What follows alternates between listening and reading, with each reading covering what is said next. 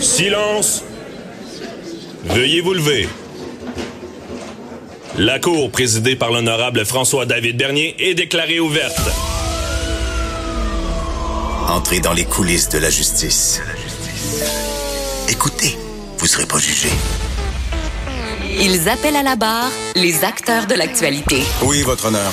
Avec François-David Bernier. Avec François-David Bernier. Avocat à la barre. Cube Radio.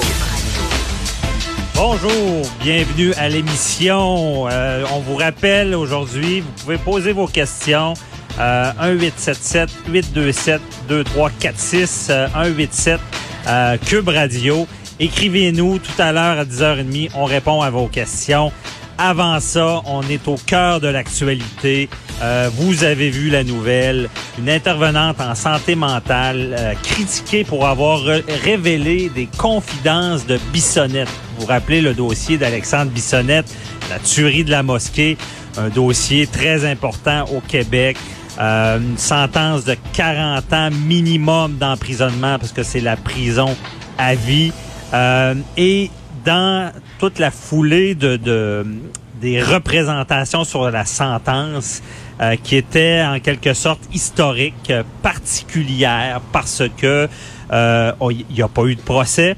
Bissonnette a plaidé coupable, voulait éviter un procès, mais il l'a pas vraiment évité parce que pense qu'il avait oublié la notion de cumul des peines, de dire que habituellement un meurtre premier degré ou c'est la prison à vie avec un minimum de 25 ans avant de pouvoir demander la libération conditionnelle.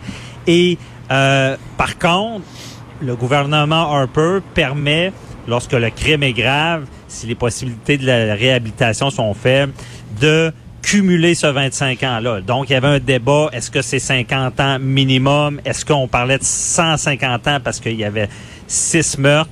Et euh, le juge a tranché à l'effet que c'est 40 ans. Par contre, au procès, j'ai suivi le procès pendant à peu près deux mois. Euh, et ça m'avait marqué cet élément-là. Il y a une intervenante en santé mentale dans les milieux carcérales là, qui est supervisée par le PECH euh, qui euh, avait un rapport qui était qui disait justement que Bissonnette lui aurait dit, lui aurait fait des, des confidences et qu'il aurait voulu euh, qu'il y ait plus de morts, des confidences qu'on on- on comprenait mal. Et lorsque cette déclaration-là était lue en cours, et tout le monde se posait la question, comment ça euh, on pouvait déposer ce document-là, et il n'y a pas eu d'interrogatoire, de contre-interrogatoire, et en quelque sorte, pour déterminer la peine, pour dire, hey, il est plus longtemps en prison ou pas, ben ça joue beaucoup dans le sens que euh, c'est, est-ce qu'il y a du remords? Est-ce qu'on on voulait vraiment euh, causer plus de morts? Donc, ça, ça, ça, ça joue. Et là, on dénonce ça. Le, le, le protecteur du citoyen dénonce l'agissement parce que cette dame-là n'était pas liée par le secret professionnel, euh, la confidentialité. Elle devait justement... euh, elle, elle n'avait pas l'obligation et elle laissait croire à Bissonnette. Moi, ça m'avait frappé que ce qu'il disait, ça restait confidentiel, mais non, c'est déposé en cours. Euh, le journaliste Nicolas Lachance euh, du bureau d'enquête qui a euh, suivi ce dossier-là et fait un article dans le Journal de Montréal est avec moi. Bonjour Nicolas. Bonjour, ça va bien? Ça va très bien, merci d'être là pour nous éclairer. Euh, Qu'est-ce qui s'est passé là vraiment? Ben, là? dossier complexe. Là. Premièrement, dans les centres de détention, on entend, on s'entend qu'il n'y a pas de, de ressources précises particulières euh, qui proviennent directement de l'État, disons par exemple du ministère de la Santé, pour les, les gens avec des problèmes de santé mentale. Donc, de gré à gré, euh, le centre de détention de Québec a euh, attribué un contrat au programme d'encadrement clinique d'hébergement, c'est PECH. Donc, un, un, un programme, c'est un organisme communautaire à la ville de Québec ici, Mhm. Qui euh, qui s'occupe de gens qui ont des problèmes de santé mentale et ont une dame, euh, Madame euh, Guylaine Cahouette, qui est en place depuis bientôt 13 ans à l'intérieur des murs du centre de détention de Québec. Et euh, donc elle, elle euh, approche les détenus euh, qui sont dans l'infirmerie, hein, si on peut dire. Souvent les gens qui ont des problèmes de santé mentale ou qui arrivent en crise, Mhm. qui prennent beaucoup de médication. C'était le cas de, de- d'Alexandre. Bissonnette lorsqu'il a été arrêté après avoir tué six personnes à la mosquée de Québec en janvier 2017. Donc, euh, ce, elle se présente à lui et euh, lui dit qu'elle est une ressource pour euh, pour lui, qu'elle peut le rencontrer chaque semaine, afin qu'il puisse là euh, justement se se confier, euh, se préparer au, au- au procès. Donc, c'est son rôle, c'est d'accompagner les détenus qui ont des problèmes de santé mentale et pour les amener jusqu'à leur à leur procès ou à leur procédure judiciaire.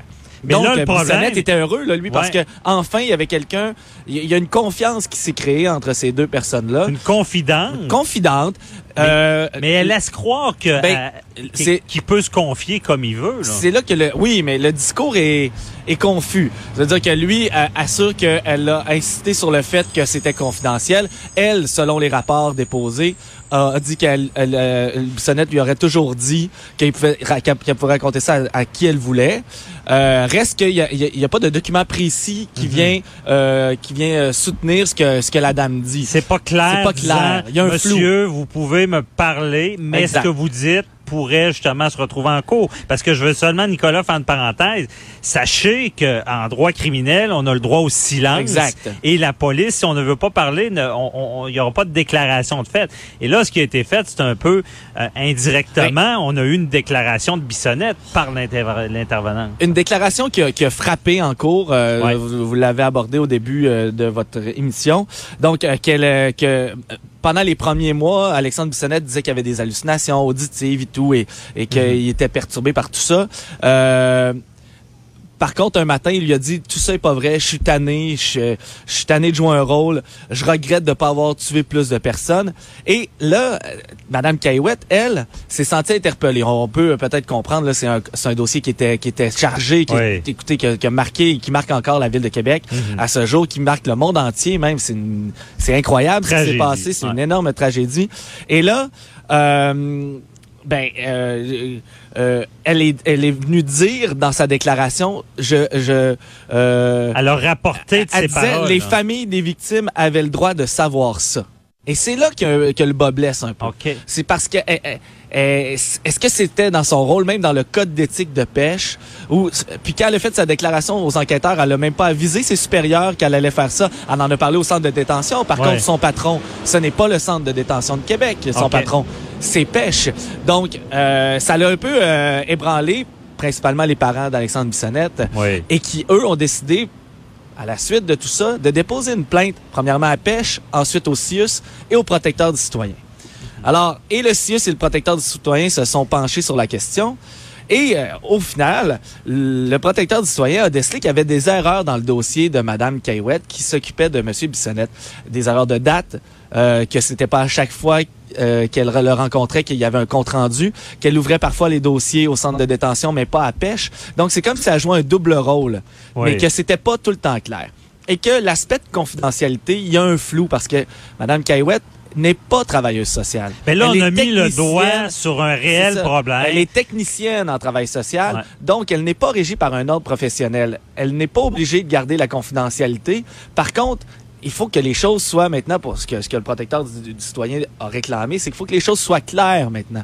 Mais c'est qu'on parce que un- qu'elle soit pas liée par l'ordre professionnel, c'est une chose, OK, en lien avec la confidentialité. Exact. Mais qu'elle n'avise pas clairement que ces paroles-là, ces confidences peuvent se retrouver en cours, c'est c'est là qu'il y a un problème. Puis, est-ce que c'est un cas unique ou non, je sais pas, mais Mhm. ça l'a pris le, un cas, euh, euh, le, cas grave d'Alexandre Bissonnette. Là, ça enlève pas que cet, ce, ce garçon-là a tué ces personnes-là. Oui. On, on, on, on n'enlève rien au geste ou à, à la sentence. C'est juste que ça, ça met, à- à- euh, ça lève un peu le voile sur euh, le manque de ressources et le manque d'encadrement des personnes qui sont prises avec des problèmes de santé mentale à l'intérieur des murs Mhm. des, des centres de détention. Ben, ça, ça- ça lève le voile sur un, un problème dans le système. C'est ça, on pardonne pas les gestes, c'est pas ça. Mais il y a un système en place et comme je l'ai dit, le droit au silence, euh, si quelqu'un fait des confidences, il doit savoir que ça peut être retenu contre lui. Et dans ce cas-là, je le répète, ça va jouer un rôle, ça peut jouer un rôle dans les appels parce que euh, pour déterminer la Oui. peine, on regarde ce genre de, de, de documents-là. Là. Mais je sais pas ce qui va se passer avec ça parce que le document a été déposé en cours et lorsqu'on voit le rapport du, du CIUS de la capitale nationale, on se rend compte que Mme Cahouette, euh, en, en- en affirmant qu'elle voulait que les familles sachent ça, a violé la loi. Euh, de la loi d'accès à l'information, c'était incompatible avec cette loi-là parce que les renseignements qu'elle a fournis, en réalité, ils devaient être nécessaires aux fins d'une poursuite pour infraction à une loi applicable au Québec. Mais ce qu'elle ajoutait, elle n'allait pas amener de nouvelles accusations possibles contre Alexandre Bissonnette. Mhm. Alexandre Bissonnette avait déjà plaidé coupable au chef d'accusation qui lui était attribué. Euh... Mais Nicolas, ce qui vient mélanger les choses, c'est unique, c'est quand même nouveau. Euh, que aux représentations sur sentence que ça soit des pro c'était un procès au final euh, parce qu'il y avait des documents déposés et ça allait servir à savoir son cumulé. Donc euh, Nicolas, on va s'en reparler certainement, il y aura du développement j'imagine parce que euh, le protecteur des, du, citoyen veut des solutions dont il les a il y a cinq recommandations dont celui où maintenant et, on nous assure au bureau d'enquête que c'est déjà en place lorsque madame Caillouette qui est toujours à son poste au centre de détention de Québec doit maintenant faire signer un document à toutes les personnes qu'elle rencontre pour leur parler des limites de la confidentialité. De la confidentialité. c'est une politique de confidentialité. Mhm. Mettre ça clair au début, mais on parle de gens qui ont des problèmes de santé mentale. Peut-être qu'il va falloir que ça soit plus fort qu'une signature sur un document. On, on, on suivra ça. Ça commence par ça. C'est ça. Merci beaucoup. Euh, Merci, ça fait plaisir. Bonne journée. C'est euh, très intéressant. Restez là. On poursuit cette conversation-là avec le docteur euh, Gilles Chamberlain.